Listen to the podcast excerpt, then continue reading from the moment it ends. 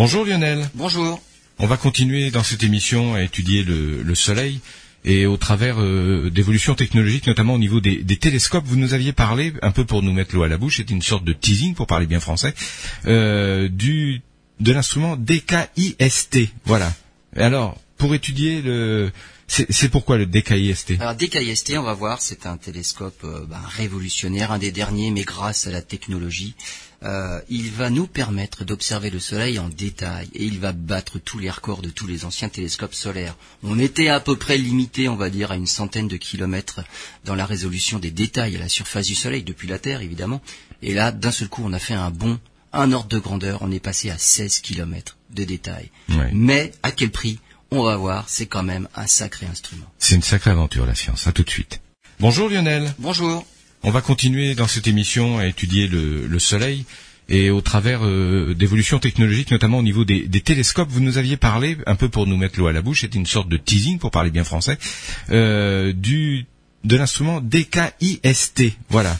Alors, pour étudier le c'est pourquoi le DKIST Alors DKIST, on va voir, c'est un télescope euh, ben, révolutionnaire, un des derniers, mais grâce à la technologie, euh, il va nous permettre d'observer le Soleil en détail et il va battre tous les records de tous les anciens télescopes solaires. On était à peu près limité, on va dire, à une centaine de kilomètres dans la résolution des détails à la surface du Soleil, depuis la Terre évidemment. Et là, d'un seul coup, on a fait un bond, un ordre de grandeur, on est passé à 16 kilomètres de détails. Mais à quel prix? On va voir, c'est quand même un sacré instrument. C'est une sacrée aventure, la science. À tout de suite. Alors Lionel, euh, on parlait justement des, protubérances solaires, de, de, cette variabilité de la température entre le centre du Soleil et puis l'extérieur, l'importance que ça a sur la vie euh, terrestre, bien sûr. Et comment comment on peut, on peut expliquer ces, ces températures C'est d'où ça vient? Parce que c'est une énigme. Je veux dire par là, euh, c'est 10 000 degrés au centre du Soleil, ça arrive pas comme ça. 15 millions. 15 millions. 15 millions. Ouais, vous voyez, je suis loin. Hein. Ah oui, oui. Avec 10 000 degrés, on pourrait pas enclencher des oui, ça c'est sûr. on aurait déjà nos centrales à, à fusion nucléaire. Ouais, ouais. Non, là c'est 15 millions de degrés. Vous comprenez pourquoi je suis pas doué avec les fours de cuisine. Hein, Donc, comme j'ai expliqué, il y a, y a, une énigme des températures. On va voir laquelle. Je, pour l'instant, tout se passe bien. On n'a pas l'impression qu'il y, y ait des problèmes. 15 millions de degrés au centre, une étoile tout à fait banale. À la surface, finalement, la, chaleur parvient difficilement à s'évacuer quand même. Il faut voir, c'est une, une étoile qui fait quand même 750 000 kilomètres de, de rayon. Donc depuis le centre à 15 millions de degrés jusqu'à la surface, la chaleur rayonne de deux façons différentes. Il y a, il y a une zone de rayonnement, comme un, on va dire un, euh, si vous êtes devant un feu, euh, un feu de la Saint-Jean, vous sentez la chaleur directement, ça c'est le rayonnement. Mais pour chauffer une pièce, après, il y a la deuxième façon, c'est la convection. Donc là, c'est le transport de chaleur par des masses d'air. Là, en l'occurrence, c'est vraiment les masses, les masses d'hydrogène du Soleil qui transportent la chaleur. Donc, on a parlé de ces grosses cellules de convection qui transportent la chaleur. Et à la surface, on arrive à 5500 degrés. Juste au-dessus, alors ça, c'est la surface, c'est ce qu'on appelle la photosphère. C'est là où les, les photons, la lumière, parvient à s'échapper du Soleil. Pour la lumière, c'est compliqué le cheminement, parce que la lumière est émise, évidemment, elle est fabriquée lors des réactions nucléaires. Le Soleil fabrique de l'énergie, il fabrique de la lumière. Cette lumière-là, elle est absorbée en fait. Les protons, les, atomes récupèrent les photons, qu'ils relibèrent ensuite, qu'ils ils sont réabsorbés, ils sont réémis. Donc les photons ont du mal à s'échapper du Soleil, parce qu'ils ne vont pas en ligne droite directement depuis le centre jusqu'à la surface. Et donc un proton qui fait un chemin plutôt chaotique met à peu près 2 millions d'années à sortir du Soleil. Ah, quand même. Voilà, 2 millions d'agrès. Parce qu'il va pas en ligne droite. La lumière, ça se propage très vite. Mais lorsque le chemin est complètement chaotique et c'est loin d'une ligne droite, eh ben, pour sortir des 750 000 premiers kilomètres, il lui faut 2 millions d'années. C'est-à-dire que la lumière que nous recevons actuellement du Soleil, ce sont les, les particules émises au moment des premiers hominidés. À peu près. Ah, c'est ça. À hein peu près. Ouais, c'est enfin, des, vraiment des, les, les, les australopithèques. Les australopithèques. C'est ça. Absolument. Mais une fois que la lumière est libre, c'est-à-dire à la surface, la photosphère, là il lui faut que 8 minutes Hmm. pour atteindre la Terre. Donc les 150 millions de kilomètres, là c'est 8 minutes. Alors que pour franchir les 750 000 premiers kilomètres du cœur jusqu'à la surface, c'est à peu près 2 millions d'années. C'est l'ordre de grandeur, on va dire. Pour un photon qui, bah, il est, il est réémis dans toutes les directions. Donc il va pas en ligne droite vers la surface. Ça veut dire que le jour où le Soleil s'é- s'éteint, on s'en aperçoit que 2 millions d'années après?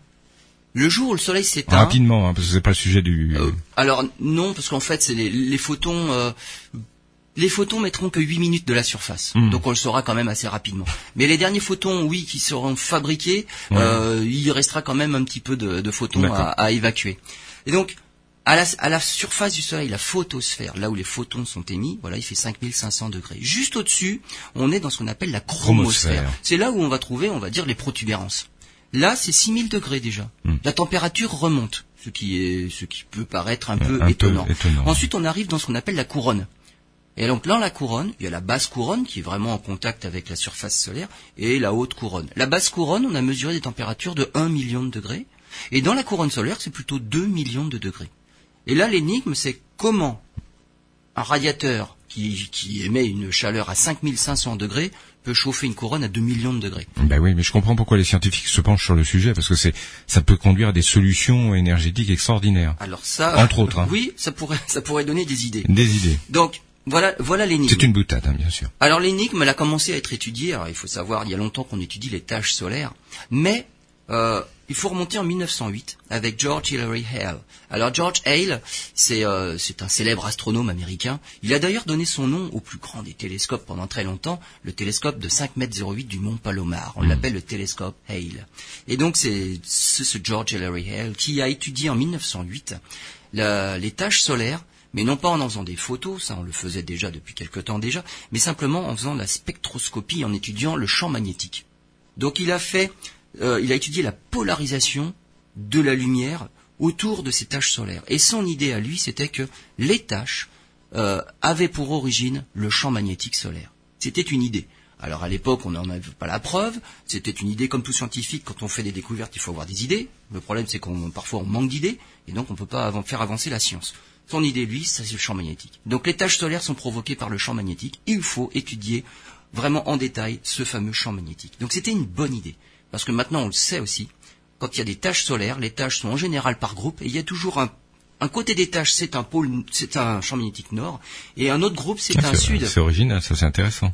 Et dans l'hémisphère opposé du Soleil, Hmm. les, les- évidemment, les polarités sont inversées. Donc, tout ce que je vous ai dit, donc le- les tâches solaires, et je vous ai expliqué pourquoi, c'est vraiment le champ magnétique qui perce la surface. Donc, toute cette, cette activité solaire-là, qui observe un cycle de 11 ans, puisqu'au bout de 11 ans, les pôles se sont inversés, et là, absolu- et là, maintenant, le champ magnétique est devenu calme. Donc, il y a des moments de calme dans l'activité du Soleil. Et donc, le, le but est maintenant d'essayer de pouvoir observer bah, ce Soleil-là en détail. Ouais. On n'a pas ce qu'il faut On, on envoie maintenant des sondes. Ouais. Alors on envoie des sondes. Le problème, c'est l'environnement proche du Soleil, c'est très chaud, hein, 2 millions de degrés si on se rapproche de la couronne. Heureusement, c'est une atmosphère très peu dense. C'est extrêmement ténu. Donc euh, on n'imagine pas que c'est comme l'atmosphère de la Terre, euh, où le moindre déplacement d'air, on le sent. Hmm. Euh, là, non, c'est 2 millions de degrés, mais c'est quand même très très très peu dense. Donc finalement, on peut arriver à circuler dedans.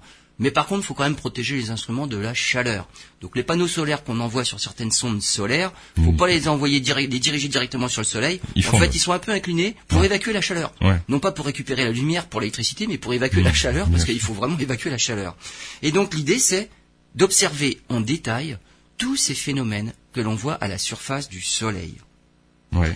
On a un problème, c'est que pour observer les tâches, la granulation, tout ça être en haute résolution. Ce qu'il faut savoir, c'est que la granulation, euh, les graineries qu'on voit à la surface, ces bouillons là de convection, leur, leur taille, c'est de la ta- leur l'ordre de grandeur, c'est la taille de la France.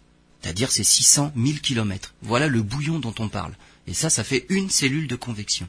Et toutes les minutes à peu près, on voit que ça change. Donc si on fait des photos toutes les minutes du soleil, on va voir à la surface, tout ça, ça va remuer. Et donc toutes ces, ces bulles de convection-là vont évoluer. Mais ça, la taille, c'est typiquement la taille de la France. Une tache solaire, typiquement, c'est la taille de la Terre. C'est énorme en fait. C'est oui, Mais vu de la Terre, évidemment, tout ça, c'est petit. c'est tout petit. Donc observer en détail les taches solaires dont l'origine est le champ magnétique. Faire, essayer de faire des photos détaillées simplement de, la, de chaque cellule de convection, chaque grainerie, la granulation, c'est compliqué.